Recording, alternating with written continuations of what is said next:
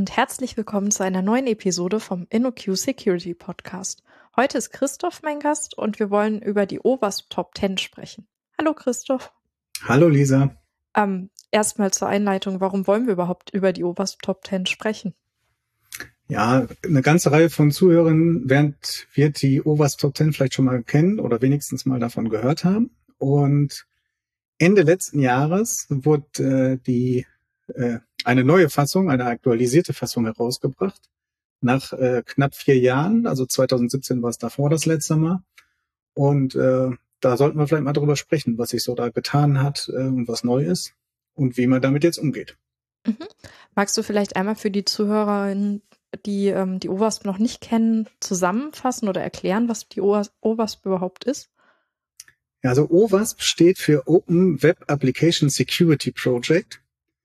Und ähm, das ist ein, äh, eine Community, die sich das Ziel gesetzt hat, äh, so Software sicherer zu machen und äh, vor allem natürlich Websoftware sicherer zu machen. Ne?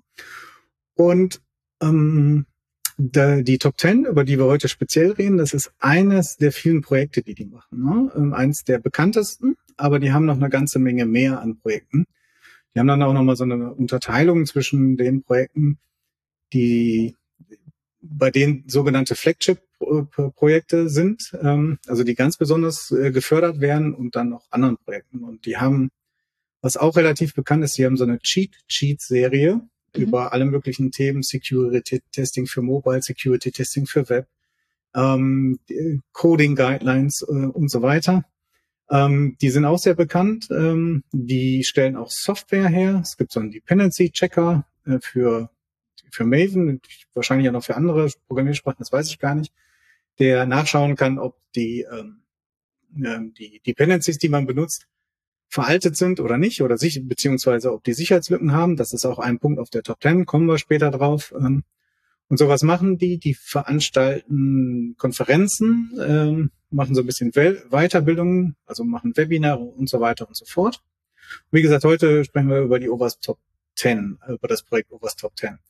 Ähm, eins sollte man da vielleicht wissen, das ist kein kommerzielles Projekt, sondern das ist ein Non-Profit in den USA. Und ähm, äh, seit, also gegründet 2001, glaube ich, da bin ich mir nicht ganz sicher. Ähm, also so Anfang des äh, dieses Jahrtausends gegründet. Und ähm, es gibt jetzt seit ungefähr zehn Jahren auch einen Ableger in Europa. Das ist in Belgien beheimatet. Das ist so ähnlich wie so ein Verein in Deutschland, die Rechtsform. Also ich kenne mich mit dem, mit den belgischen Rechtsformen nicht so ganz aus, aber es ist jedenfalls auch so ein Non-Profit halt. Und äh, die sind weltweit organisiert in sogenannte Chapters. Ähm, in Deutschland gibt es das German Chapter und äh, da organisieren die sich so ein bisschen selbst dabei. Ähm, es gab, jedenfalls vor Corona, gab es auch eine Reihe von Stammtischen, die sich getroffen haben, auch hier in Deutschland ähm, wo man dann einfach so hingehen konnte. Und das ist so, so ein bisschen so ein Community-User-Group-Treffen, wo man über aktuelle Security-Themen gesprochen hat. Wie es jetzt so aktuell aussieht, äh, weiß ich jetzt äh, leider nicht. Nur solche User-Group-Meetings, Community-Meetings, die haben ja in der Corona-Zeit ein bisschen gelitten. Aber gut, ähm, ja, und äh, man kann auch, jeder kann Mitglied werden in der OWASP. Ähm, gibt so einen kleinen Jahresbeitrag für äh, Individuen. Es gibt auch Firmen, Mitgliedschaften, die kosten ein bisschen mehr. Äh, davon holen die sich so ihr Geld für ihre Technik rein und für ihre sonstigen Sachen und Ausgaben, die die so haben. Genau, das glaube ich, so mal die Kurzfassung von der, was ist die OWASP überhaupt? Mhm. Ähm, was vielleicht auch noch ganz interessant wäre, die OWASP, gibt es die genauso lange wie die OWASP Top 10 oder sind die erst später entstanden? Wie oft kommen neue Versionen davon raus? Hast du da vielleicht noch ein paar Infos zu? Ja, also die Overs gibt's etwas früher als die äh, Top 10. Ähm, ich, wie gesagt, ich meine 2001, ganz sicher bin ich nicht. Und die ersten Overs Top 10 kamen 2003 raus. Also das ist ein bisschen Verzug. Die wurden auch ein bisschen von außen da dran getragen eigentlich, ähm, beziehungsweise aufgegriffen. Ähm, und ja, man versucht die regelmäßig zu aktualisieren. Das ist aber halt äh, ein bisschen problematisch, weil das ist ja halt auch eine Arbeit von Freiwilligen. Äh, da müssen Leute Energie reinstecken. Die jetzige 2021er Ausgabe war eigentlich schon für 2020 geplant. Ich meine, da kam Corona dazwischen. Äh, das hat dann natürlich auch einiges durcheinander gewirbelt und so. Und äh, da gilt halt, äh, wenn es fertig ist, äh, ist es fertig. Ne? Also es gibt da keinen keinen Rhythmus, der sagt jetzt, wir brauchen alle drei Jahre was. Ähm, das sieht man auch, wenn man zurückblickt, äh, erste 2003, dann direkt 2004 eine aktualisierte Version. Aber dann hält sich so ein bisschen so im, sagen wir mal, im Drei-Jahres-Rhythmus. Dann gibt es 2007, 2010, 2013 und dann 2017 wurde es in vier Jahre und jetzt 2021 sind auch vier Jahre, aber da kam es halt verspätet raus. Naja, ungefähr. Man muss, im Moment könnte man vielleicht einen Schnitt von drei Jahren sagen, aber ähm, ich meine, das dauert halt ein bisschen, bis so die Daten gesammelt äh, sind. Also es basiert zum größten Teil auf empirischen Daten, da können wir gleich nochmal drauf eingehen, ähm, und die dann ausgewertet sind. Also so, man kann es halt wahrscheinlich nicht im Drei-Wochen-Rhythmus äh, machen. Und äh, ja, äh, müssen, müssen wir sehen, wann die nächsten kommen. Mhm. Äh, genau, du hast gerade schon gesagt, da sind freiwillige Menschen beteiligt, die die Oberst Top Ten aufstellen. Es basiert irgendwie auf empirischen Daten. Ähm, wie entstehen die denn genau? Weißt du da genaueres zu? Ja, also die ersten, ähm, also die erste Fassung davon, die ist gekommen, da haben zwei Leute von einer Firma, ich glaube, die heißt Aspect Security, mal so eine äh, Top 10 der äh, Coding Errors gemacht, aufgestellt und das hat, hat äh, die OWASP dann halt aufgegriffen und daraus die OWASP Top 10 gemacht. Ähm, wie weit die ersten Versionen auch empirisch gestützt waren, weiß ich jetzt gar nicht, aber die letzten auf jeden Fall. Und zwar ist es so, dass es da eine Befragung gibt, ähm, die aufgesetzt wird für einen bestimmten Zeitraum. Und da werden halt Daten gesammelt, quantitativ und qualitativ. Ähm, und zwar von äh, also Leuten, die in der Security unterwegs sind, was weiß ich, Pentesterinnen zum Beispiel, oder auch von Firmen, ne, weil die haben halt auch überhaupt erstmal Daten verfügbar. Ne, also wie oft äh, die äh, irgendwelchen äh, Problemen, die in der Overwatch Top 10 behandelt werden, auch äh, wie oft die denen über den Weg laufen. Und äh, die sind halt getrennt in quantitative und qualitative Daten. Warum macht man das? Ähm, wenn solche Firmen äh, zum Beispiel automatisierte Tools einsetzen, dann gibt's ganz viele Alarme. Ähm, man kennt das vielleicht, wenn man so zum ersten Mal so ein, so ein Static Code Analysis Tool in seine Bildchain einbaut, dann gibt's ganz viele Warnungen, ähm, weil man tausend Regeln verletzt hat. Und so ist das auch bei solchen automatischen Security-Scannern. Die müssen dann halt im Kontext bewertet werden. Ne? Also ob die, äh, die sind dann halt nicht in jedem Kontext anwendbar. Ähm, das können diese Scanner dann vielleicht nicht erkennen oder es sind Fehlalarme und so weiter. Deshalb äh, ist das nicht so eine Top 10 nach dem Motto, äh, wie oft wurden die meisten entdeckt, sondern es gibt auch eine qualitative Bewertung dadurch. Ne? Also das ist so, kann man sich sozusagen als Freitextfragen vorstellen. Ähm, und dann ist da, gibt es halt einen großen Datensatz und der wird dann nach gewissen Kriterien, die vorher diskutiert wurden, auf, äh, aufbereitet und dann hat man, kommt dann am Ende sozusagen die Top 10 heraus. Äh, wen das näher interessiert, also diese ganzen Daten und auch die Auswertung, also mit welchen Schemata das gemacht wird, diese Auswertung, die sind auf GitHub verfügbar, die kann man sich runterladen. Also man kann den Datensatz runterladen und dann auch sozusagen das Excel, äh, das die ganze Berechnung darauf anstellt, um zu sagen, ähm, so und so sieht jetzt die erste Liste aus. Ähm, wobei natürlich das Quantitative dann nochmal durch die Leute, die sich darum gekümmert haben, äh, dann nochmal bewertet werden muss an der Stelle. Ne? Also quantitativ kann man halt schlecht mit, ähm, nein, qualitativ meine ich natürlich, Entschuldigung. Qualitativen Daten äh, müssen dann natürlich nochmal durch äh, äh, menschliche Qualitätskontrolle laufen und äh, da nochmal extra ausgewertet werden, um dann auf die endgültigen Top Ten zu kommen. Ein Link zu diesem GitHub-Repo werden wir auf jeden Fall in die Show Notes packen. Dass genau. Die Zuhörerinnen auch einfach Zugriff darauf haben. Ähm, eine letzte Frage als Vorgeplänkel hätte ich noch. Sind die oberst Top 10 nach irgendeiner Wichtigkeit sortiert? Also ist das eine sortierte Liste, die wir da haben, oder sind die einfach irgendwie zufällig angeordnet? Nee, die sind schon äh, angeordnet nach der Einschätzung, ähm, welche das höchste Risiko tragen. Hm? Ähm, darauf hat man sich dann am Ende geeignet, äh, geeinigt. Aber die spiegeln halt nicht die unbedingt die Häufigkeit wieder. Hm? Also man kann sagen, manche Dinge kommen viel häufiger vor, bergen aber nicht so ein hohes Risiko. Hm? Und wenn man dieser Meinung ist, dann wertet man vielleicht ein anderes Risiko höher ein. vor allem dazu äh, dienen halt die qualitativen Daten, ne? also die mhm. Befragung der, der ähm, Security Professionals, äh, um da die, die, die Risikobewertung äh, richtig hinzukriegen. Aber wie das immer so ist mit Listen, ne? man muss ja auch zehn haben. Also äh, unsere Bundesregierung legt dabei Problemen auch immer zehn Punktepläne auf. Ne? Das ist natürlich auch manchmal ziemlich willkürlich. Ne? Es gibt auch, ähm, wenn man auf der Webseite geht, noch so ein paar äh, unter dem äh, Bereich, ich glaube, der heißt What Next oder Next Steps, da sind noch so ein paar sozusagen, die so vorbeigeschrammt sind. Kann man jetzt auch nicht unbedingt sagen, die sind jetzt weniger wichtig. Ne? Mhm. Und ähm, manchmal ist es ja auch so, dass äh, manche Punkte für einen im aktuellen Kontext, in dem man sich bewegt, im Projekt, in dem man sich bewegt, vielleicht gar nicht so wichtig sind, während andere wichtiger sind. Ne? Das muss man dann schon, die Einordnung muss man dann schon selber vornehmen. Aber es bietet halt eine gute Orientierungshilfe. Und ähm, was vor allem auch geschafft werden soll, Sie nennen das selber Awareness Document.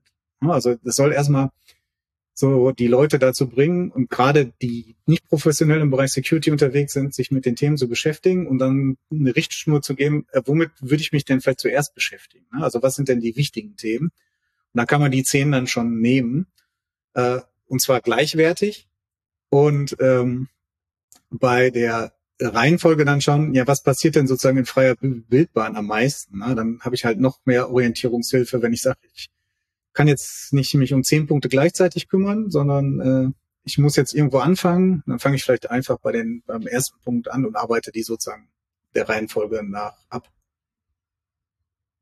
Okay, ich glaube, das war genug Vorgeplänkel, Christoph.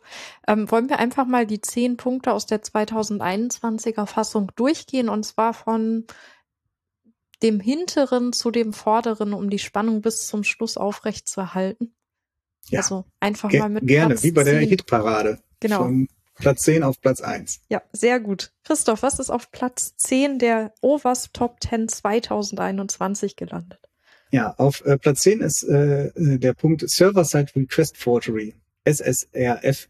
Ähm, das ist schon mal ein ganz interessanter Punkt ähm, dabei, ähm, weil der ist gar nicht in den quantitativen Daten aufgetaucht. Also in den Daten, die man gesammelt hat, war kein einziger Fall von äh, dieser Sicherheitslücke zu finden. Trotzdem haben alle gesagt, äh, das ist total wichtig, weil das äh, tritt jetzt immer mehr vermehrt auf. So, ähm, weil das vor allem da auftaucht, wo man so in Cloud-Umgebungen ist und alles verschiebt sich zu Cloud. Das müssen wir mit aufnehmen. Ne? Also von daher schon mal ähm, zum Thema qualitativ-quantitative Bewertung ähm, ist es mit drin. Jetzt auf dem letzten Platz der Top Ten, aber äh, trotzdem wichtig. Ähm, was heißt das jetzt? Ähm, es ist eigentlich äh, relativ einfach. Ähm, als Angreifer versuche ich einer Web-Applikation äh, ähm, dazu zu bringen, einen äh, Request zu machen für eine Ressource, die an äh, also die nicht an ihrem äh, ähm, Ziel landet, sondern vielleicht irgendwo ganz äh, anders. Ähm, um, um das mal als Beispiel zu nennen, ähm, wir haben vorne einen Webserver, der ist wirklich im, im Web exposed, also verfügbar. Und dahinter sind andere Systeme. Die haben wir aber gar nicht direkt ans Netz geklemmt. Also die kann man nicht direkt aufrufen.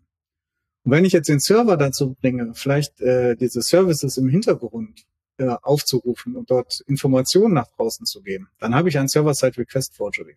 Also nehmen wir mal an, wir sind jetzt äh, in der Cloud. Ich habe ja gesagt, da trifft, tritt das besonders auf und sind jetzt in, haben so ein Kubernetes-Cluster. Da habe ich ja manche Services exposed äh, und aber ganz viele Sachen, ganz viele Pods, die laufen nur intern. Was weiß ich, die Datenbank oder irgendwelche anderen internen Services, äh, die vielleicht eine Anbindung ans SAP, was auch nicht direkt am Netz hängt.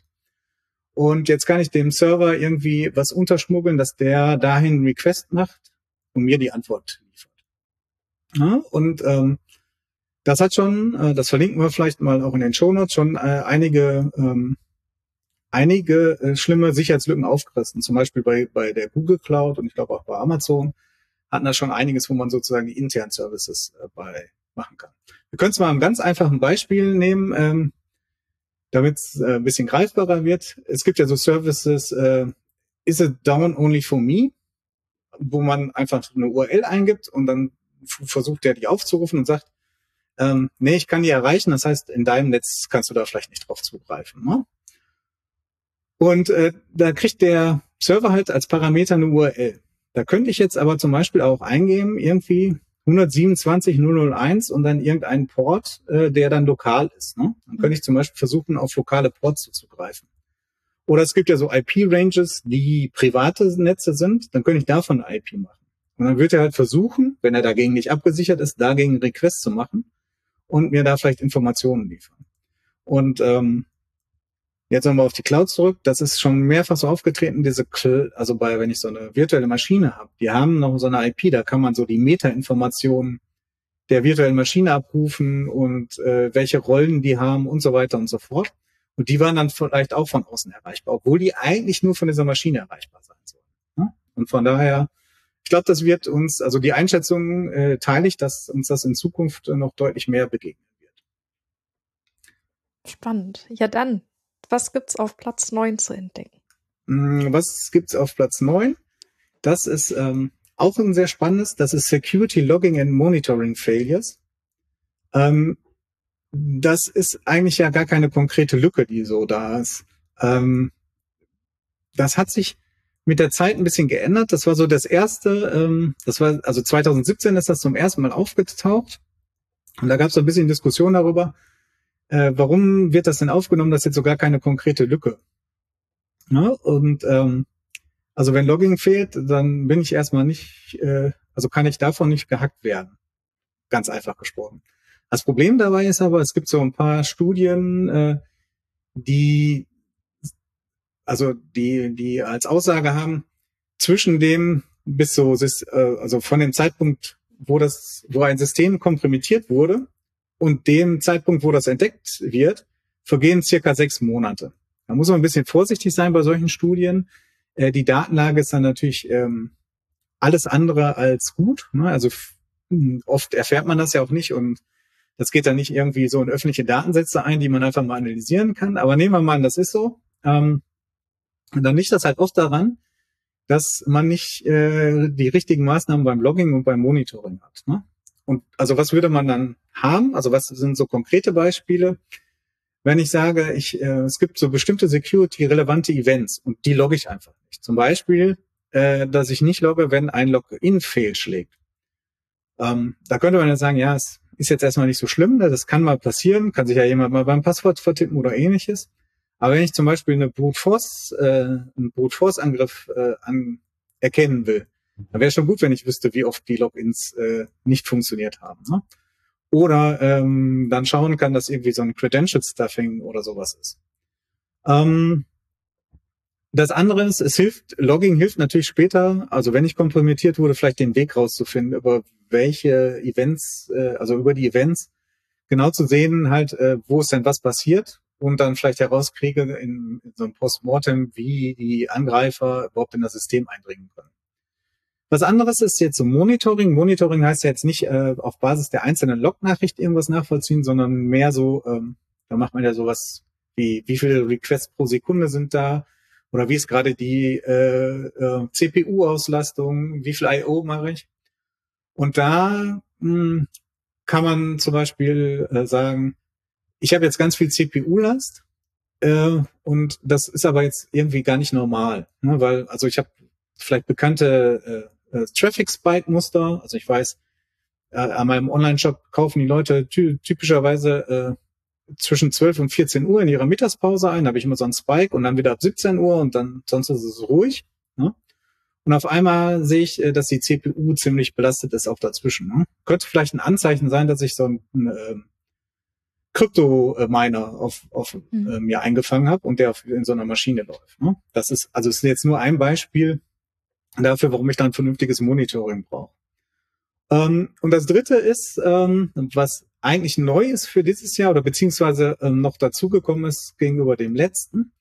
Ähm, das ist, hat jetzt mit den beiden vorigen, also mit der Erkennung von Problemen erstmal nichts zu tun, sondern ähm, ich kann ja auch Probleme haben, wenn ich was logge. Ne? Also wenn ich äh, zum Beispiel Kreditkartendaten logge oder Secrets, ich, also mein Server fährt hoch und sagt ja voll mit, ich starte jetzt mit folgenden API-Key, dann ist das ja auch nicht gut. Also das sind ja Daten, die typischerweise nicht in Logdateien landen sollten, die da, wo dann ganz viele Leute vielleicht drauf Zugriff haben. Äh, das ist äh, sozusagen neu dazugekommen also das Loggen von ähm, sensiblen Daten. Ähm, genau. Ähm, da kann man einiges gegen machen. Da gibt es eine ganze Reihe von Tools äh, für so Monitoring und so, die auch eine Art von Anomalieentdeckung haben. Also das Wichtige ist, wenn man dagegen vorgehen will, äh, um das zu ändern, heißt jetzt nicht, dass die Admins äh, oder die ähm, ähm, die Entwickler, die dafür zuständig sind, ständig auf die Log starren und da mal gucken, was ist denn da los. Ne? Also ich brauche schon irgendeine Art von äh, automatischer äh, Anomalieentdeckung, die mir dann Alert geben, wo ich dann nachprüfen kann. Ist das jetzt äh, vielleicht wirklich äh, irgendein Kryptominer oder ist meine Werbeaktion einfach nur gut gelaufen und ich habe jetzt mal so einen Traffic Spike, äh, weil das Marketing so toll gearbeitet. Na, das muss ich halt dann dann doch noch, äh, das muss dann schon noch ein Mensch unterscheiden meistens. Aber trotzdem muss man das natürlich komplett automatisieren. Ne?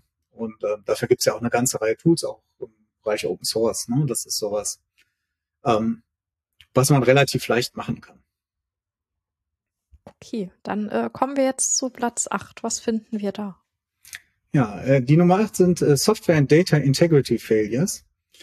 Ähm, das sind mh, hm, mehrere Punkte wieder. Ähm, also das ist nicht so wie bei Server-Side Request Forgery, dass es genau eine Lücke ist, sondern das sind mehrere Lücken sozusagen oder Arten von Lücken zusammengefasst. Ähm, äh, bei der Integrity geht es halt darum, dass ich äh, bestimmte halt Integritätsprüfungen mache. Was kann das der Fall sein? Zum Beispiel, wenn ich mir äh, Kom Komponenten von, von äh, woanders herhole. Ne? Also ähm, zum Beispiel meine Dependencies während des Builds. Da könnte es ja durchaus sein, dass ich, ähm, ähm, also ich habe zwar eine Dependency, da weiß ich, äh, das will ich haben, das hat eigentlich keinen Bug. Aber vielleicht klemmt sich jemand dazwischen äh, und liefert was anderes aus. Und deshalb gibt es ja meistens solche Features bei den Package-Managern, dass sie auch so eine Checksumme haben. Oder dass Sachen digital signiert sind, wenn ich so ein Auto-Update habe, äh, dass mir da niemand was unterjubelt. Und äh, wenn ich so eine Checksum habe oder eine Signatur, dann überprüfe ich ja auch damit die Integrität des Pakets, was ausgeliefert wird. Ne? Ein bekanntes Beispiel dafür, wo sowas unterlaufen wurde, ähm, sind wenn, wenn ähm, bei diesem Solar SolarWine-Sec, wo das automatische Update halt Malware ausgeliefert hat. Ähm, so, sowas könnte man vielleicht entdecken, wenn es äh, signiert ist. Äh, das Problem bei dem SolarWindsec ist, war natürlich, dass auch die, dass man auch das Schlüsselmaterial zum Signieren gestohlen hatte und damit auch ähm, die äh, manipulierten äh, Pakete, die dann aufgespielt wurden, äh, auch richtig signieren kann. Ne? Also dann kann man damit, kann man mit so einer äh, Verifikation der Integrität auch nicht mehr viel tun. Ähm, aber das äh, fällt dann mal auf, wenn man, äh, also wenn Pakete verändert werden und äh, dieses Schlüsselmaterial ist halt nicht in den Händen der Angreifer. Ein weiterer Punkt, und der war früher ein, ein einzelner, äh, noch in der 2017er, ist Insecure Deserialization. Das heißt, wenn ich Viele Programmiersprachen können ja Daten serialisieren, ne, äh, ihre Objekte oder Strukturen und die dann wieder ähm, deserialisieren. Also sie schreiben das was, was ich auf Platte, äh, die, den Zustand des Objekts und dann, wenn sie es deserialisieren, lesen sie das ein und ähm, dann haben sie wieder den Objektzustand hergestellt oder das Objekt wiederhergestellt. Ähm, da gibt's also kennt jeder, wenn wir irgendwie was als JSON speichern und dann das wieder in so ein Struct oder eine Klasse parsen, dann haben wir auch eine Art von Serialisierung, Deserialisierung. Kann man mit XML machen. Gibt es auch eine Menge Binärformate, äh, um das kompakt zu halten. Äh, Java hat das so als Standard-Feature. Da gibt's ja das Interface Serializable. Ne? Dann weiß ich, dieses Objekt kann ich irgendwie serialisieren und deserialisieren. Und ähm, da ist das Problem, wenn ich dies, die serialisierte Variante ähm, aus einer Quelle bekomme, der ich nicht vertrauen kann, dann könnte die manipuliert sein. Und wenn ich dann deserialisiere, äh, dann könnten diese Manipulationen Dinge auslösen, die ich nicht will. Warum ist das so? Weil äh, diese Deserialisierung auch in vielen Frameworks und Sprachen heißt, da können ich äh, mit äh, eine Codeausführung mit triggern. Ne? Und ähm, die dann, also das deserialisierte Objekt, wenn das deserialisiert wird, führt automatisch irgendeine Art von Code aus. Und ähm, dann ist das schlecht, wenn es manipuliert werden kann. Das heißt, äh, ich führe eigentlich den Code des Angreifers, der Angreiferin aus. Und deshalb ähm, sollte ich da auch versuchen, irgendwie Integritätsprüfungen zu machen. Also ich könnte diese Objekte auch versuchen zu signieren oder wenigstens mit so einem MAC, einem Message Authentication Code zu versehen. Ähm, oder ich äh, mache überhaupt keine Deserialisierung aus irgendwelchen äh, Quellen, denen ich nicht vertrauen kann. Ähm, einer der größten Hacks, so jedenfalls finanziell, ähm, Equifax, das ähm, in den USA, der beruhte auf einem, auf, auf genau auf dieser Art von Bug. Ähm, Equifax, äh, kurz als Einschub, das ähm, ist eine Firma, die hat ganz viele Daten, vor allem über die US-Bürger, Sozialversicherungsnummern, Kreditstatus, was weiß ich, was alles. Und äh, die wurden gehackt dadurch, dass sie ein äh, äh, Web-UI-Framework benutzt haben, Struts, ist schon sehr alt. Und der speichert halt so den gewissen Status auch in so serialisierten Objekten auf den Clients. Und ähm, da hat man dann einen Fehler gefunden, dass die Deserialisierung da nicht alles äh, korrekt überprüft und das heißt, man konnte beliebigen Code ausführen. Äh, das Schlimme dabei war, äh, da kommen wir vielleicht noch gleich auf einen anderen Punkt, äh, das war lange bekannt, bevor die das gepatcht haben. Also die haben das erst Monate später gepatcht und da waren sie dann schon gehackt. Ähm, und das war ein Hack, der war ähm, sehr teuer. Das hat die angeblich um die 700 Millionen Dollar gekostet. Ui. Also muss man sehr aufpassen. Also wenn es geht, am besten immer gar nicht serialisieren oder deserialisieren oder in reinen Datenformaten, die jetzt keinen Code mit deserialisieren können. Also ähm, das Problem dabei ist halt, äh, wenn ich ganz Objekte mache, dann habe ich halt sozusagen die, die Daten und auch die Methoden. Ähm, wenn ich aber nur die Daten serialisiere, äh, dann wird halt der Code nicht wieder deserialisiert. Das heißt, man könnte, also JSON ist so ein Format, womit das zum Beispiel ganz gut geht, aber generell sollte man da ein bisschen aufpassen. Ich hätte noch mal kurz eine Nachfrage. Und zwar hattest du gerade gesagt, ähm, dass ähm, die Insecure Deserial Deserialization früher ein eigener Punkt war und jetzt äh, mit unter diesen Software and Data Integrity Failures gefasst wurde. Passiert es häufiger, dass Punkte zusammengefasst werden oder eventuell auch entzerrt werden in der Geschichte der äh, OWASP Top 10? Also eher äh, werden sie zusammengefasst. Ne? Also ähm, Früher war es eher so, dass wir relativ konkrete Sachen hatten, wie äh, jetzt auf Platz 10, Server-Side Request Forgery. Das ist genauso ein Problem. Ähm, aber man ist ein bisschen dazu übergegangen, Sachen, also mehrere, Kom mehrere Probleme unter einem Punkt zu fassen. Man kann jetzt in den aktuellen auch nachschauen, die mappen das auf ähm, CWEs, heißen die, das ist das äh, Common Weakness Enumeration Project. Da gibt's halt so für äh, einzelne Programmierfehler, Lücken, äh, gibt's genau eine CWE. Mhm. Ja, und da gibt's äh, irgendwie ein paar hundert von. Und unter vielen Punkten, ähm, die wir jetzt hier in den OVAs haben, da sind so zwischen vier bis zwanzig CWEs äh, darunter gefasst, weil die so die gleiche Art sind und vor allem, weil die Gegenmaßnahmen relativ gleich sind. Ne? Also jetzt bei dem Punkt, wo wir gerade sind, ist halt die äh, durchgängige Nutzung von digitalen Signaturen oder äh, Message Authentication Codes die Gegenmaßnahme.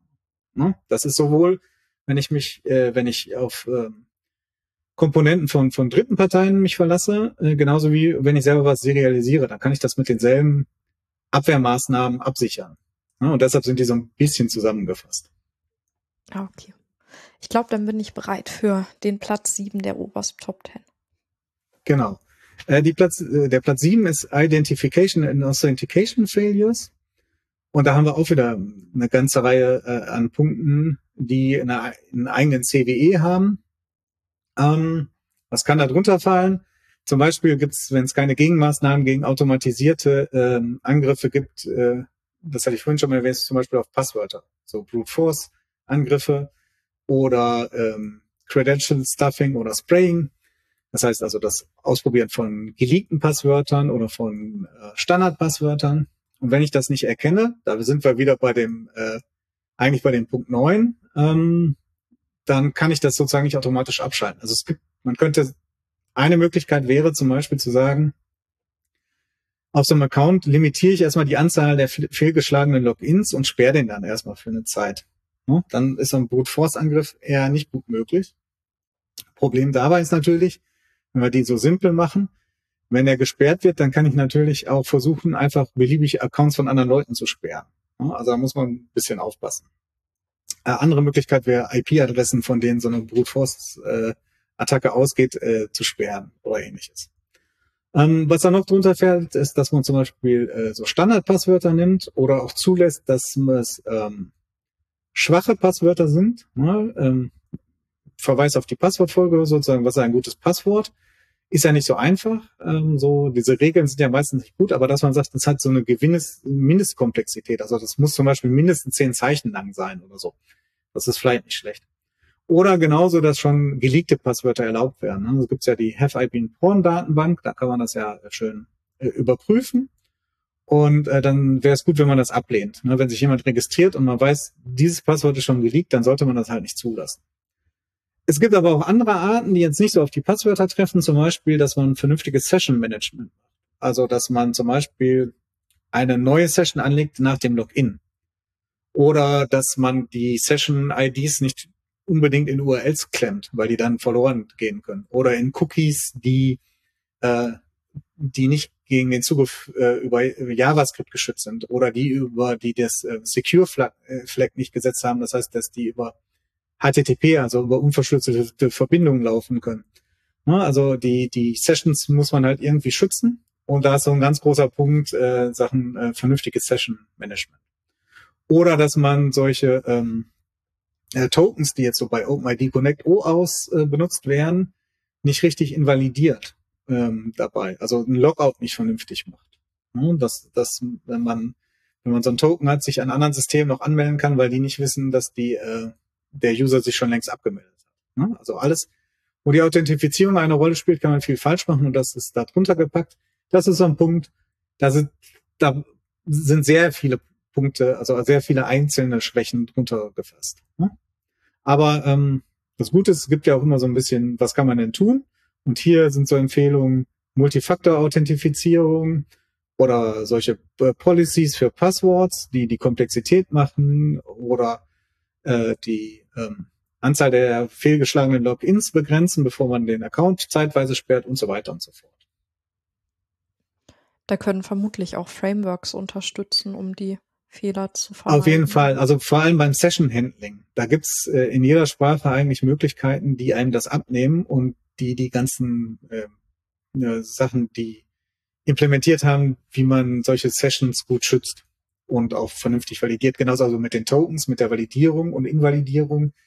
Äh, da gibt's Libraries und Frameworks für, die einem das abnehmen können.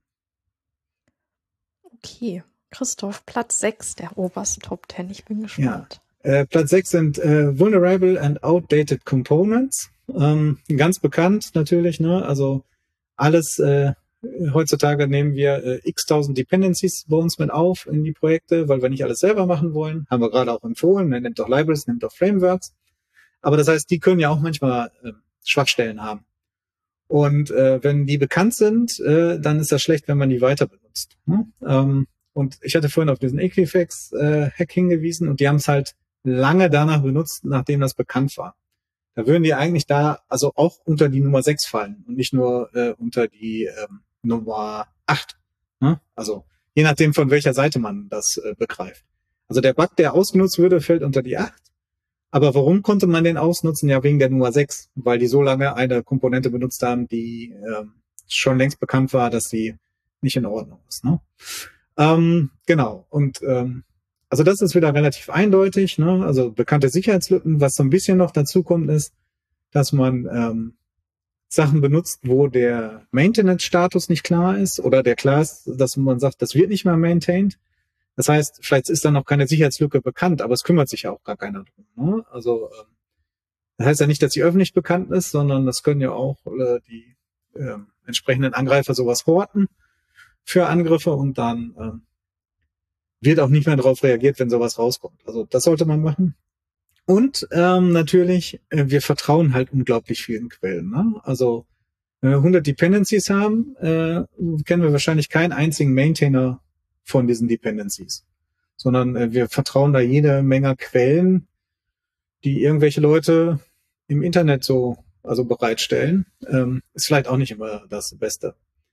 Ähm, da muss man halt sehen, ähm, wie man damit umgeht. Ähm, am besten ist natürlich Dependencies minimieren, aber das ist heutzutage nicht so ganz einfach. Äh, das große Stichwort ist hier äh, Supply Chain Security. Ne? Also ähm, was das? Ja, ähm, also außer der Minimierung der Dependencies müsste ich halt natürlich auch gucken, dass ich das automatisiert scanne ne? und sage immer, ähm, wenn ich zum Beispiel baue, dann gucke ich, ob die Dependencies äh, denn noch aktuell sind und ob es bekannte Sicherheitslücken gibt. Und wie gesagt, dafür gibt zum Beispiel von der OWASP diesen Dependency Check als Tool, ähm, gibt es aber wahrscheinlich in vielen Sprachen. Ja, und ähm, das ist halt eine Lücke, die sozusagen immer in Folge von vielen anderen kommt. Ne? Also wenn ich woanders was erfahre äh, und das nicht fixe, ne, weil die anderen jetzt äh, ein anderes Problem hatten, das ja auch auf der Liste ist, äh, dann lande ich irgendwann wahrscheinlich bei der Nummer 6. Und äh, was noch ganz wichtig ist, das hatte der Stefan in der letzten Folge äh, erzählt. Ähm, dieses Dependency Scanning äh, darf ich nicht nur machen sozusagen beim Bauen, sondern das muss ich ganz regelmäßig machen, weil gerade bei Projekten, die jetzt im Maintenance-Modus sind, die keine Updates mehr erfahren, sondern vielleicht nur noch Bugfixes mal, ähm, erfahre ich das vielleicht erst gar nicht. Also wenn ich sage, ich baue das alle sechs Monate, dann waren sechs Monate Zeit, äh, dass irgendwelche Komponenten Lücken hatten, die dann aufgetaucht sind, die dann nicht gefixt wurden. Also eigentlich muss ich das halt äh, immer mal, was weiß ich, einmal am Tag durch den äh, Bildprozess jagen, um zu sehen, aha, da ist was oder da ist nichts. Okay. Dann haben wir die erste Hälfte der, äh, der Sicherheitslücken OWASP Top 10 geschafft und können mit den spannenderen äh, durchstarten, und zwar die Top 5 quasi. Ähm, was befindet sich auf Platz 5? Ähm, auf Platz 5 ist die Security Misconfiguration. Aber ich würde hier nochmal direkt widersprechen, die spannendsten. Ähm, also die gerade auf Nummer 6 äh, ist äh, die, die wir gerade besprochen haben, die finde ich super spannend, ne? weil das ist, was uns im Moment so im Atem hält und so ganz viele ähm, Probleme verursacht ne? und äh, wo wir wenig, wo wir echt wenig tun können zurzeit. Also da ist, ähm, äh, ich hätte die vielleicht höher bewertet, jedenfalls in der in der äh, qualitativen Bewertung, wenn ich dabei gewesen bin. Ich meine, ich, ich habe mir jetzt die genaue Auswertung nicht angeguckt. Aber gut, kommen wir zu Nummer 5. Ähm, Security Misconfiguration, das ist, ähm, worum geht's da? Also, äh, das prominenteste Beispiel ist so das S3-Bucket, äh, was man einfach vergessen hat, irgendwelche Zugriffsbeschränkungen da drauf zu setzen. Wo dann irgendwelche Produktivdaten drauf sind, die eigentlich äh, nicht in dritte Hände gehören, die aber jeder abrufen kann. Ähm, genauso geht es darum, wenn ich so ein neues System aufsetze, ein Betriebssystem zum Beispiel, äh, das kann ja eine ganze Reihe an Services anbieten auf irgendwelchen Portseuchen und äh, da, was weiß ich, wenn ich Linux installiere, habe ich bei der Server-Variante vielleicht einen Mail-Server, einen LDAP-Server, was weiß ich für einen Server noch äh, offen und das will ich eigentlich nicht haben. Ne? Und eigentlich heißt es ja mal, man muss, nachdem man sowas aussetzt, so ein Security Hardening machen. Das heißt, alles abschalten, was man nicht braucht äh, Default-Accounts und Passwörter entfernen und, äh, und so weiter und so fort. Und das muss man auch ähm, äh, beachten. Ähm, das ist jetzt aus Entwicklersicht ein bisschen weniger der Fall. Heutzutage arbeiten wir ja meistens so mit irgendwelchen Docker-Images oder ähnliches. Da haben wir das vielleicht nicht mehr so drin, aber irgendwer setzt ja auch die, das Betriebssystem auf, äh, auf dem der Kubernetes-Cluster läuft. Ne? Und wenn wir irgendwie so ein DevOps-Umfeld sind, machen wir das vielleicht als Entwicklerin auch selbst. Ja? Von daher muss man immer aufpassen. Und da hilft's, äh, dass man äh, irgendwie so einen automatisierten Prozess hat, um sowas aufzusetzen, der auch sowas abschaltet. Ne? Also, was weiß ich, da gibt's ja Tools, Puppet, Ansible, äh, Chef und Co., die so automatische Systeme äh, einrichten können. Ähm, oder wenn wir im Cloud-Bereich sind, hier Terraform vielleicht zu nennen. Und die müssen auch so ähm, automatisiert sein oder müssen die Automatisierung so weit treiben, dass sie dieses Handling machen, ne? also alles abschalten, was man nicht braucht.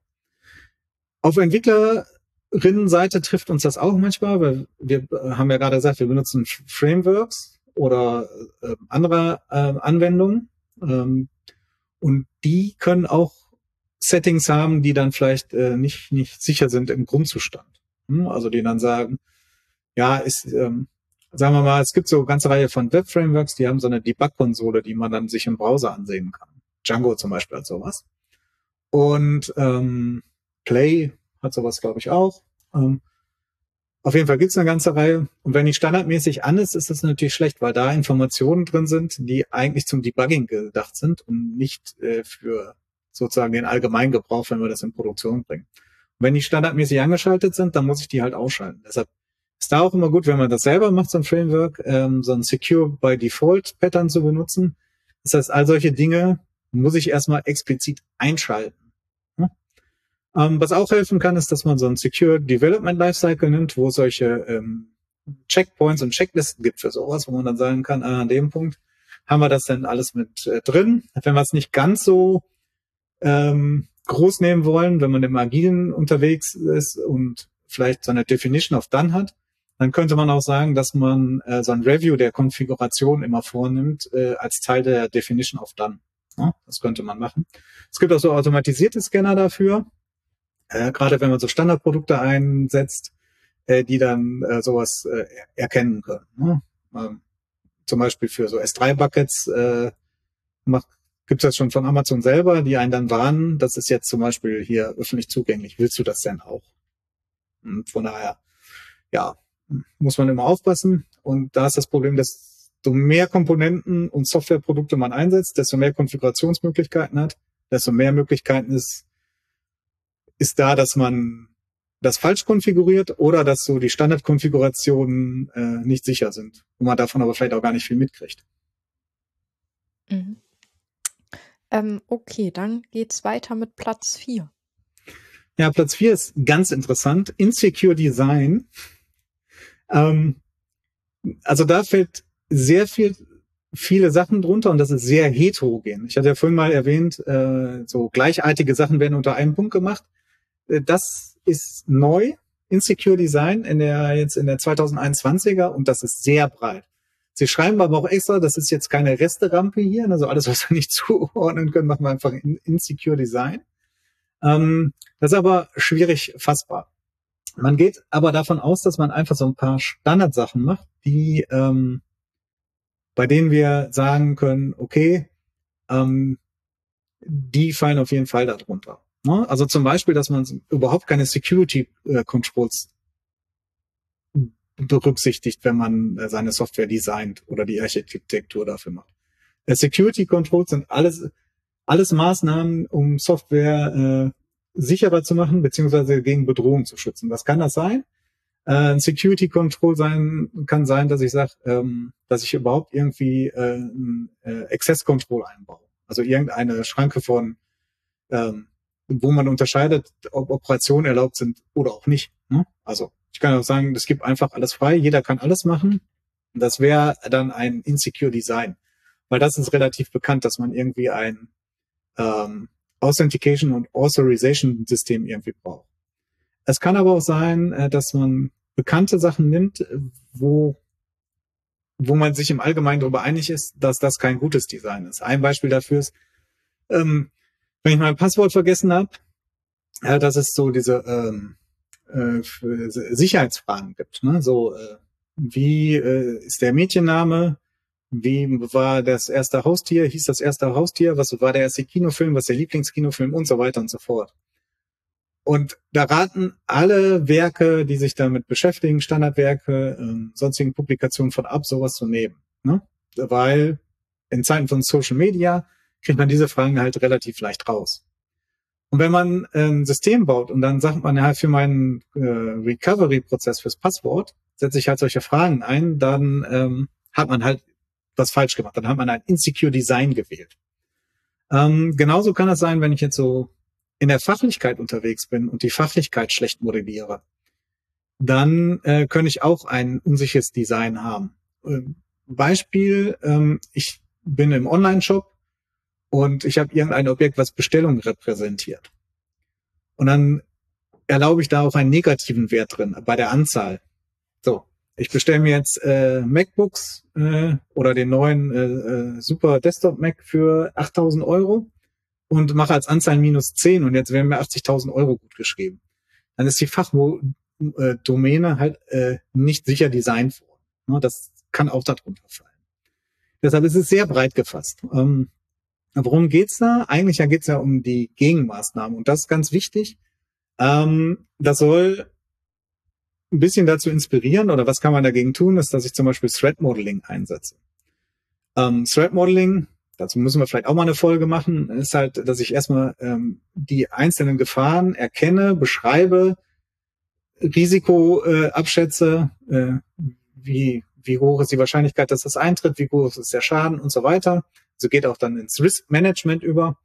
Ähm, das machen ja viele auch gar nicht oder beziehungsweise wird so ein bisschen extern gemacht, was ähm, also so einmal am Anfang, aber es passt nicht in den agilen Kontext, wo sich so ein System äh, ständig wandelt. Ähm, dass ich erstmal der Gefahren bewusst bin und auch äh, eine Priorisierung vornehmen kann und sagen, folgende Gegenmaßnahmen setze ich im Allgemeinen ein. Also das kann man machen. Um es wieder eine Nummer kleiner zu machen, wir sind im agilen Bereich, man könnte auch solche ähm, Abuse-Szenarios äh, einbauen, äh, wenn man seine Use Cases macht. Was heißt das? Ähm, sagen wir mal, wir schreiben, wir arbeiten agil mit User Stories ähm, da für den Login. Äh, und dann sage ich äh, hier Login Recovery, dann kann ich da eine Abuse Story machen und sagen, wie kann man das denn jetzt ähm, vielleicht ähm, gar nicht im, im guten Sinne nutzen, sondern äh, das irgendwie missbrauchen. Wenn ich das mit aufschreibe, komme ich erstmal auf Gefahren an und kann versuchen, die durch das Design schon äh, äh, abzuwenden. Ähm, was man natürlich noch machen kann, jetzt wieder mehr auf der technischen Ebene ist, dass ich hier so ein Secure Development Lifecycle mache, also das Security von, von der vordersten Planung bis zur Implementierung bis zum Rollout irgendwie eine Rolle spielt. Ähm, und es gibt sogenannte Secure Design Patterns. Das lehnt sich so ein bisschen an an diese Design Patterns, die man so als Entwicklerin typischerweise kennt. Ähm, gibt es auch so Secure Design Patterns. Ähm, die dann sagen, wie ich bestimmte Security-Probleme löse. Dafür gibt's halt Pattern. Es gibt zum Beispiel den Secure Logger oder den Input Validator äh, Pattern. Ähm, die kann ich dann anwenden, einfach so man so auf der auf der einfachen Code-Ebene. Aber das ist äh, schwierig zu fassen. Das ist auch nicht ganz die Abstraktionsebene der dieses Risiko Insecure Design, das die anderen unbedingt haben. Dann äh, kommen wir jetzt zur Top 3 der OWASP Top 10. Was ist auf Platz 3 zu finden? Auf Platz 3 ist Injection. Ähm, jahrelang die Nummer 1 Injection. Äh, vorher als, also in der letzten als äh, reine Injection, vorher dann mal als SQL Injection, also hat sich so ein bisschen gewandelt, da was da drunter gefasst ist, aber das ist halt der Klassiker. Ne? SQL Injection kennt man vielleicht, äh, oder kennt äh, fast jeder. Man hat es jetzt verallgemeinert über alle möglich äh, Möglichkeiten, wie man eine Injection machen kann. Also kann ja SQL sein, es kann auf der Shell sein, es kann LDAP sein, es kann irgendwie Expression, Expression Language sein, die verschiedene äh, Frameworks benutzen und so weiter. Äh, Grundproblem ist halt irgendwelche Daten, denen man eigentlich nicht vertrauen kann, zum Beispiel von einem User, äh, werden nicht richtig validiert, bevor sie weiter verarbeitet werden. Und das heißt, da könnte ich dann ähm, müsste ich eigentlich die Daten ja schon vorher ablehnen, ne? um zu sagen, nee, das äh, passt jetzt nicht so. Ähm, und der zweite Punkt ist, ist, äh, wenn ich sie dann weiterverarbeite, werden sie nicht richtig encoded für den Kontext, äh, an die ich das sende. Ne? Also einfaches Beispiel ähm, ist äh, hier ähm, Cross-Site-Scripting, äh, was ja einfach nur heißt, äh, ich schicke irgendwie, ähm, also an ein, ein, einer Web-Applikation schicke ich Daten, die dem User wieder zurückgespiegelt werden. Und wenn ich da JavaScript drin vorpacke, äh, dann könnte es sein, dass die Daten, die mir wieder an den Browser zurückgeschrieben werden, äh, dann einfach als JavaScript ausgeführt werden. Ja, also wenn ich in der Google-Suche eingeben würde, Script Alert, äh, Hello World, äh, also sozusagen literal als äh, Script-Tag und dann mit dem JavaScript-Quellcode drin, dann schickt mir äh, bei der Suche ähm, wird mir das zurückgeschickt und ähm, dann wird es aber nicht ausgeführt, weil es richtig encoded wird. Ne? Also die Sonderzeichen und so, die, äh, also die spitzen Klammern, die wir für so einen Tag brauchen und so, die werden dann umgewandelt so, dass die dann zwar erscheinen, aber nicht ausgeführt werden. Und ähm, diese beiden Sachen muss man halt da beachten. Ähm, es gibt ähm, also das ist recht einfach, was dann auch zu tun ist. Ne? Alle Daten, die reinkommen, müssen richtig validiert werden. Zum Beispiel mit dem Input Validator Pattern, weil Input Validation muss man auch einige Sachen beachten. Äh, also was validiere ich wann? Ne? Also erstmal kann ich validieren, woher kommt der Request? Äh, kann ich dem vertrauen oder nicht? Kann man nicht in jedem Kontext machen, aber wäre zum Beispiel für Server-Side Request Forgery auch schon ganz okay. Ne? Wenn ich sage, äh, die Systeme, mit, die damit erreicht werden, die internen, die könnten validieren, woher kommt der denn? Und ähm, würde ich diesem System überhaupt antworten? Darf mich das ansprechen? Geht nicht immer, muss man halt auf, auf dem Kontext sehen. Manchmal kann man das nicht machen. Wenn man ein System hat, was am Web hängt, dann kann potenziell jeder machen, kann, also jeder eine Anfrage stellen an dieses System, dann kann man das nicht machen. Aber dann gibt es halt noch mehr Validierung. So auf der technischen Ebene dann kann man erstmal die Größe validieren. Also ich könnte ja versuchen, Denial of Service zu machen, weil ich dann irgendwo immer gigabyteweise Requests hinschicke und wenn er die erst in den Speicher nimmt und dann erst eine Validierung macht, das wäre schlecht.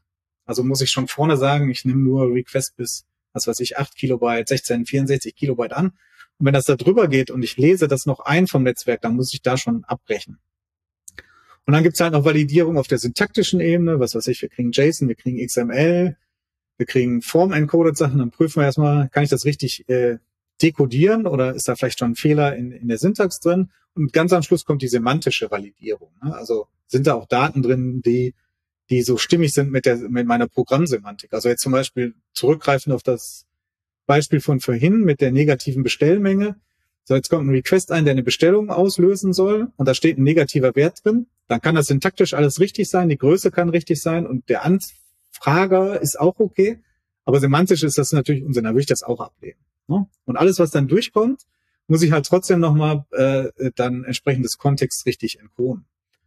Und ähm, was man noch, noch besser macht, ist natürlich, dass ich solche Anfragen nicht so sozusagen so ganz frei gestalte, sondern mehr auf APIs gehe, die irgendwie parametrisiert sind und sicher.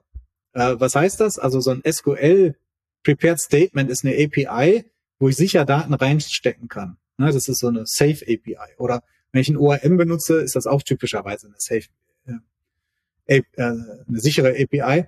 Das Problem ist, bei SQL ist es ganz gut gelöst. Bei vielen anderen Sachen äh, ist es schwieriger. Da gibt es so diese Safe APIs eher weniger. Ähm, die muss ich mir dann halt sozusagen auch selber schaffen. wenn ich vorne eine Request annehme, muss ich das halt so gestalten, dass äh, so eine Injection sozusagen von Anfang an unmöglich wird.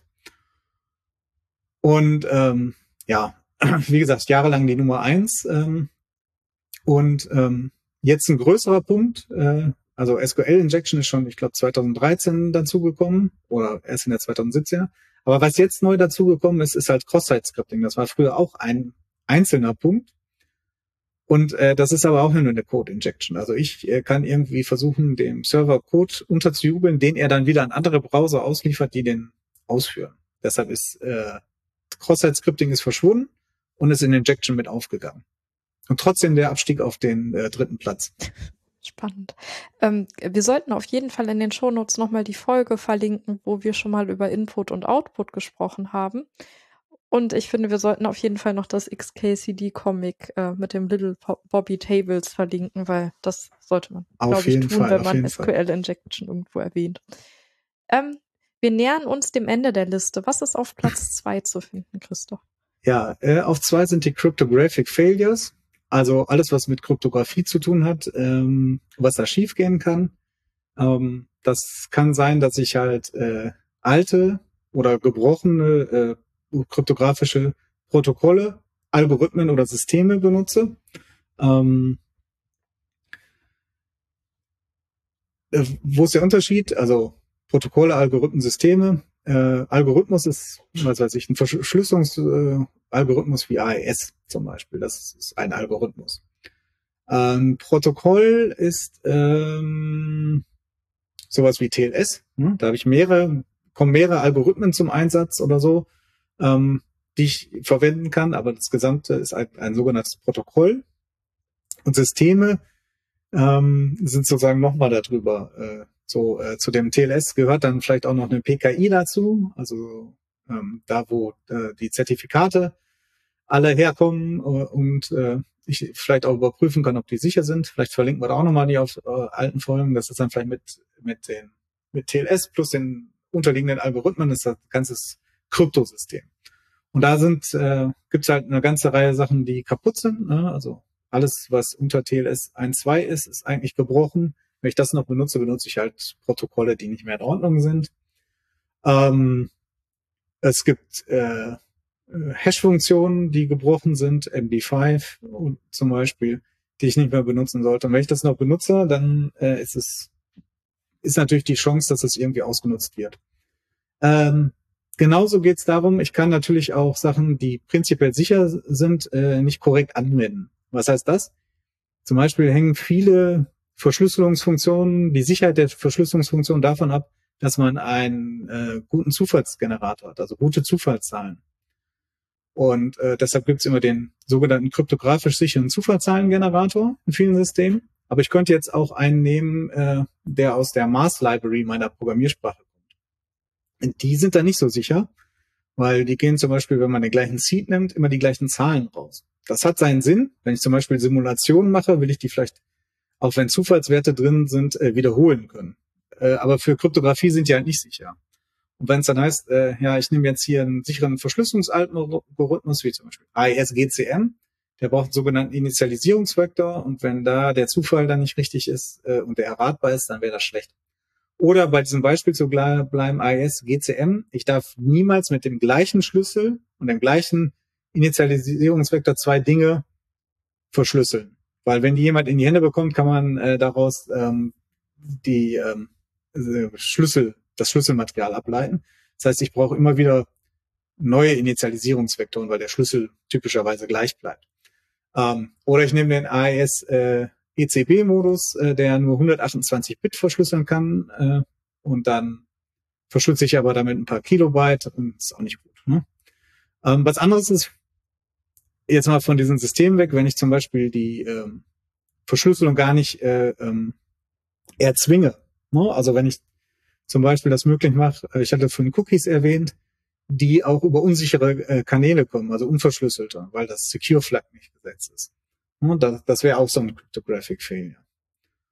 Und ja, äh, und wenn man dagegen was machen will, dann muss man ganz früh anfangen, und zwar gar nicht bei der Kryptographie, sondern man muss erstmal anfangen, äh, den Bedarf festzustellen. Also erstmal muss ich die Daten äh, herausfinden, die ich entweder beim Transport oder äh, äh, so, bei dem sogenannten Addressed, also wenn sie irgendwo gespeichert werden, verschlüsseln muss. Also das muss ich erstmal rausfinden. Bevor ich dann die äh, aktuelle Kryptographie richtig ansetzen kann, äh, muss ich das erstmal äh, rauskriegen, weil das ist ja nicht alles, nicht alles muss verschlüsselt sein. Ne?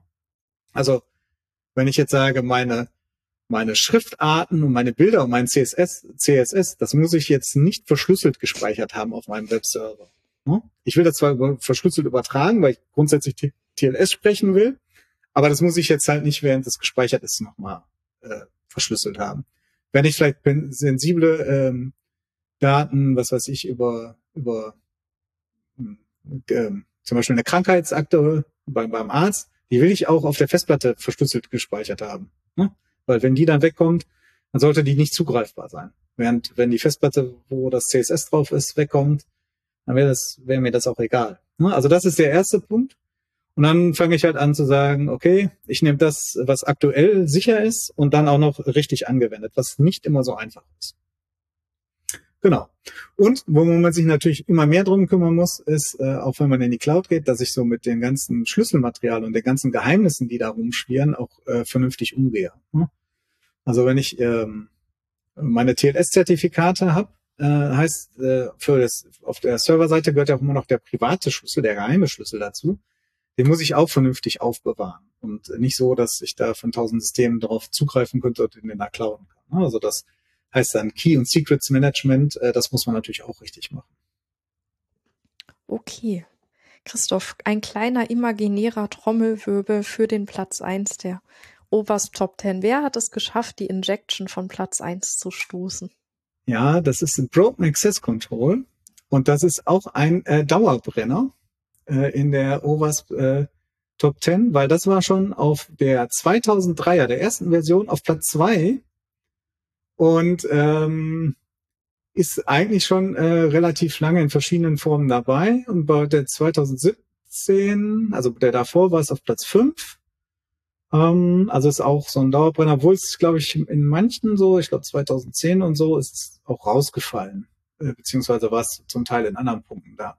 Aber jetzt ist es äh, Platz eins Und ähm, ja, ähm, worum geht's da? Äh, da sind auch Punkte drunter, die vorher einzeln waren. Vielleicht ist es deshalb rausgefallen. Also, ähm, da geht's darum zum Beispiel, dass ich äh, keinen Access Control überhaupt erstmal anwende an meinen Methoden. Äh, also was heißt Access Control? Ich, ist einfach die Entscheidung, ist die Operation, ist der Zugriff erlaubt oder nicht? Und ähm, ein beliebtes Muster ist, äh, dass ich das zum Beispiel an URLs hänge. Also wenn ich irgendwie habe, äh, meine Webanwendung hat irgendwie eine URL und irgendwo slash admin ist sozusagen der Admin-Bereich, ähm, dann hänge ich an die URL und sage, da darf halt nur jemand zugreifen, der die Rolle Admin hat. Aber in den URLs ist es halt zum Beispiel vielleicht nicht so cool, weil äh, wenn ich die URL ändere äh, oder irgendwie anders an diese Funktion komme, wird das einfach ausgeführt. Deshalb sollte man eigentlich versuchen, diese Access Controls an die Methoden, also an die, äh, an die Logik oder an, an, an die Geschäftslogik zu hängen. Ne? Also irgendwo in meinem Code habe ich jetzt ähm, die, ähm, was mein Admin nur ausführen darf, ist zum Beispiel neuer User anlegen. Dann könnte ich das an der URL machen, ne? irgendwie, äh, wo oben da steht admin slash new user. Ah, ist ganz schlechte äh, API-Design, wenn man so macht, aber nehmen wir das mal so an. Da könnte ich neue User anlegen oder ich kann das anlegen an den äh, an der eigentlichen Methode, die dann irgendwo im Java-Code sagt äh, New User und dann, was weiß ich, als Parameter die ganzen Daten aufnimmt, Name, Passwort, bla bla bla. Dann müsste ich das eigentlich eher an der Methode machen. Ne?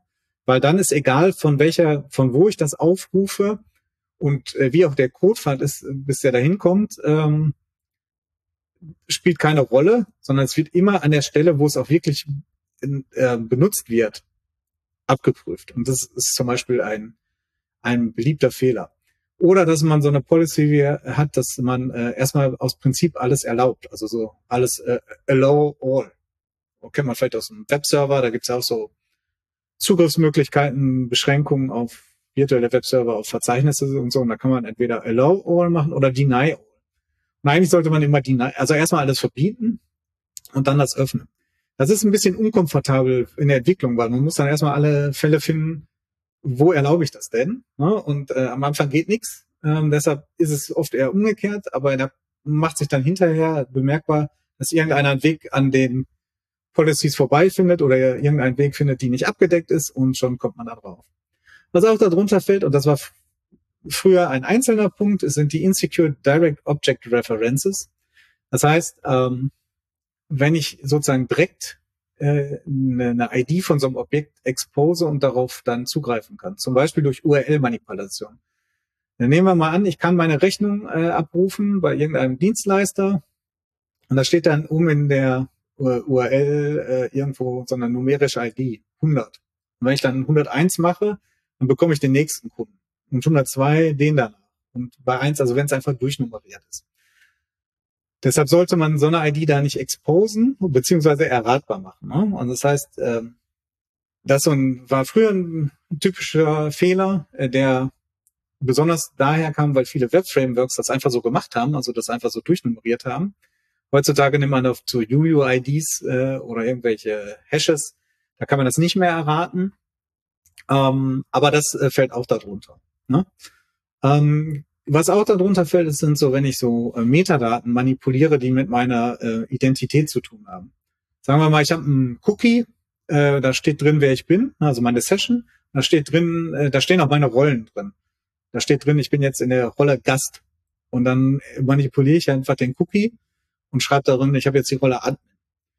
Wenn ähm, das nicht überprüft wird, und da sind wir dann halt äh, bei dem Punkt äh, bei welchem Punkt war das? Die Integritätsüberprüfung bei Punkt 8. Wenn sowas jetzt nicht überprüft wird, na, dann ähm, haben wir das Problem, dass ich mir einfach äh, ähm, zusätzliche Rechte verschaffen kann. Was auch immer äh, oder selten gemacht wird und was ein Problem ist, dass äh, Ownership äh, nicht mit berücksichtigt wird, sondern nur die Operation. Was heißt das? Nehmen wir mal an, wir haben so ein unser Programm hat so die typischen CRUD-Operationen, also Create, Read, Update, Delete. Ähm, dann äh, heißt das, äh, es wird äh, gesagt, ich kann jetzt zum Beispiel neue Sachen erschaffen mit Create äh, und ich kann die lesen, Read und ich kann Update machen, aber ich kann nicht löschen. Ne? Wäre jetzt so eine Möglichkeit. Aber wichtig ist auch, wem gehören denn die Daten? Ne? Also sagen wir mal, wieder um beim Online-Shopping-Beispiel zu bleiben, ein Warenkorb. Ich habe jetzt die Rechte im Warenkorb, da kann ich Sachen reinlegen und die kann ich auch wieder löschen. So, oder ein Update machen, indem ich sage, ich will jetzt 20 Macs natürlich mit negativ, damit mir 160.000 Euro gut geschrieben werden, dann sind das an den Operationen. Aber man muss ja auch gucken, auf welchen Warenkorb. Ne? Also ich könnte jetzt nicht deinen Warenkorb manipulieren. Äh, jedenfalls sollte es so sein. Das heißt, mhm. die Daten haben noch ein Ownership und den muss ich mit berücksichtigen. Und das wird eher selten getan, weil das auch viele Frameworks nicht so leicht unterstützen, weil das sehr von der Fachlichkeit abhängt. Und das heißt, da muss man viel äh, Aufwand äh, selber betreiben und deshalb fällt das manchmal so ein bisschen äh, hinten rüber. Und ein wichtiger Punkt ist noch, ähm, solche Sachen sollte ich natürlich irgendwie auch vielleicht vom Framework machen lassen oder irgendwie diesen Mechanismus einmal implementieren und überall machen. Man kennt das vielleicht so, wenn man so im Spring-Umfeld unterwegs ist oder auch Java EE, da macht man so eine Annotation dran an die Methode und gibt so die Bedingungen, unter welchen Bedingungen die jetzt aufgerufen werden können. Da schreibt man da zum Beispiel im einfachsten Fall einfach die Rollen dran. Ne? Also was weiß ich, Role Admin bei Create User und dann macht diesen ganzen Mechanismus, wie entschieden wird, welche Rolle hat er denn gerade ne? und ähm, wie wird das entschieden, wird dann halt über AOP ne? äh, ähm, abgehandelt bei, bei Java. Und es gibt halt für viele Sprachen solche Frameworks und da sollte man vielleicht machen, weil da kann man allein auch in der Implementierung verdammt viele Fehler machen. Deshalb muss man ein bisschen aufpassen. Und äh, ja, ich bin mir nicht ganz sicher, aber ich meine, das ist jetzt so weit oben, weil es äh, extrem vermehrt äh, aufgetreten ist in den quantitativen Daten. Und äh, qualitativ würde ich das auch stark bewerten, weil das ähm, hat natürlich äh, extreme Auswirkungen. Also manches hat vielleicht nicht so ganz so schlimme Auswirkungen ähm, wie, wie wenn ich jetzt äh, mehr Zugriff habe. Also, also so ein Server-Side-Request-Forgery ist vielleicht nicht so schlimm wie äh, dass ich äh, als Admin zugreifen kann, wenn ich eigentlich der nur eine Gastrolle habe. Damit haben wir sie alle geschafft, Christoph. Alle Lücken sind einmal abgedeckt. Ähm, wie ist das denn, wenn ich eine äh, Sicherheitslücke habe, wie zum Beispiel Log4Shell? Lässt die sich eindeutig einer dieser zehn äh, Punkte zuordnen oder ist das nicht so einfach mit der Zuordnung? Ja, das ist gar nicht so einfach. Man sollte das halt nicht alles so als äh, schwarz oder weiß, 0 oder 1 sehen. Wir haben das vorhin bemerkt bei dem äh, Sachen, äh, also alles, was man hat, in Third-Party-Libraries äh, von den Sachen und man äh, ist nicht geupdatet, dann hat man automatisch auch noch so ein äh, äh, Vulnerable and Outdated Components äh, Ding an der Backe. Aber wenn wir jetzt Log4Shell sehen, das äh, ist ein schönes Beispiel, weil das kann man eigentlich in drei Sachen einordnen. Also erstmal ist das eine Injection. Ne? Also wir machen äh, das muss ja gelockt werden und äh, wir müssen in diese Log-Nachricht irgendwie was reinmachen. Das ist dieser JNDI-Aufruf, der dann äh, losgeht. Ähm, das ist ja mal eine Injection. Aber was passiert dann? Äh, über diese JNDI-URL wird irgendein Server aufgerufen, äh, der eigentlich gar nicht aufgerufen werden sollte. Also haben wir Server-Side-Request-Forgery. Also wir zwingen den Server dazu, einen Aufruf auf ein anderes System zu machen, wo eigentlich gar kein Aufruf hingehen sollte. Also haben wir jetzt schon zwei. So, aber ähm, die eigentliche Lücke, dass jetzt Code ausgeführt wird, die kommt noch. Das ist nämlich dann der Punkt Software and Data Integrity Failures. Und zwar Insecure Deserialization. Was passiert von dieser JNDI-URL auf einen Server, auf den gar nicht zugegriffen werden soll, kommt jetzt so ein Objekt drüber und das wird deserialisiert. Und da das Objekt unter der Kontrolle der Angreiferin war, wird halt Code von der Angreiferin ausgeführt. Also haben wir schon mindestens mal drei Punkte, äh, auf die Log4Shell äh, zutrifft, die man da einordnen kann und wo man jetzt eigentlich auch keinen von einfach wegstreichen kann. Ne? Die treffen alle zu. Und wenn ich einen davon nicht hätte, würde diese Lücke nicht funktionieren. Und wenn wir jetzt noch einen drauf toppen, natürlich die Leute, die es immer noch nicht gepatcht haben, ne, die sind jetzt bei den outdated Components äh, und äh, hätten sozusagen Nummer vier dabei. Wobei das, das natürlich äh, immer irgendwie dann zutrifft. Wer nicht updated, landet immer in der in den vulnerable and outdated components. Ähm, jetzt haben wir so viel über diese ganzen Lücken und die OWASP Top 10 gesprochen. Aber wie, was, was kann ich jetzt konkret als Entwicklerin ähm, daraus mitnehmen? Also wie hilft mir diese OWASP Top 10 und ähm, was sollte ich mir jetzt auf jeden Fall merken für mein Projekt und meinen Alltag?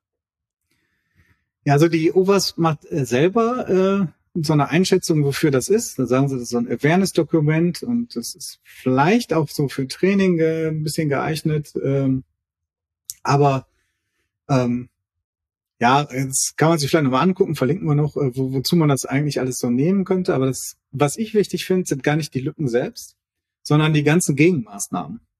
Weil das sind so Patterns und Designs und auch eine Architektur, die man mitnehmen kann und so von Anfang an berücksichtigen kann. Ah, wenn ich mir so ein System gestalte, dann kann ich direkt auf vernünftiges Logging und Monitoring achten.